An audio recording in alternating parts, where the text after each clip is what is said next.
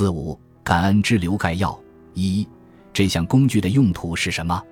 当你的心中充满担忧、自我憎恨或任何其他形式的负面想法时，你就被乌云吞没了。它限制了你的生活，剥夺了你所爱的人对你最好的一面。生活变成了一场事关生死存亡的斗争，而不是宏大愿景的实现过程。二，你要对抗的是什么？你要对抗的是认为负面思维可以掌控宇宙的无意识错觉。因为我们认为宇宙对我们漠不关心，所以我们会紧紧抓住负面思维带给我们的掌控感。三、使用这项工具的提示：每当你被负面思维攻击时，就请立即使用感恩之流。如果不去挑战负面思维，那它只会变得更强大。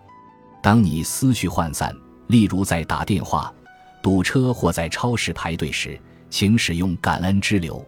你甚至可以把这项工具作为日常计划的一部分，这会将特定的时间转化为提示。四、工具使用方法简介：开始时，默默地对自己说出生活中让你感激的具体事物，特别是你通常认为理所当然的事，也包括还没有发生的坏事。慢慢地说，这样你才能真正感受到对每一件事物的感激之情。不要在每次使用这项工具时说出相同的事物。你应该让自己感受到寻找新的事物所产生的轻微紧张感。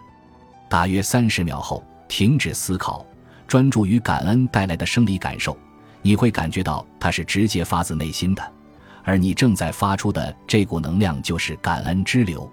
当这股能量从你的内心散发出来时，你的胸膛会变得柔软并敞开。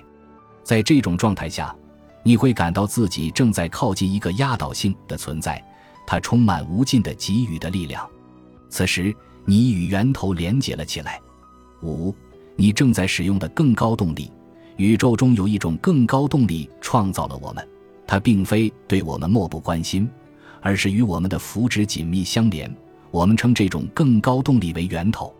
体验它的压倒性力量会消除所有的负面思维，但如果没有感恩的心，我们就无法感知源头。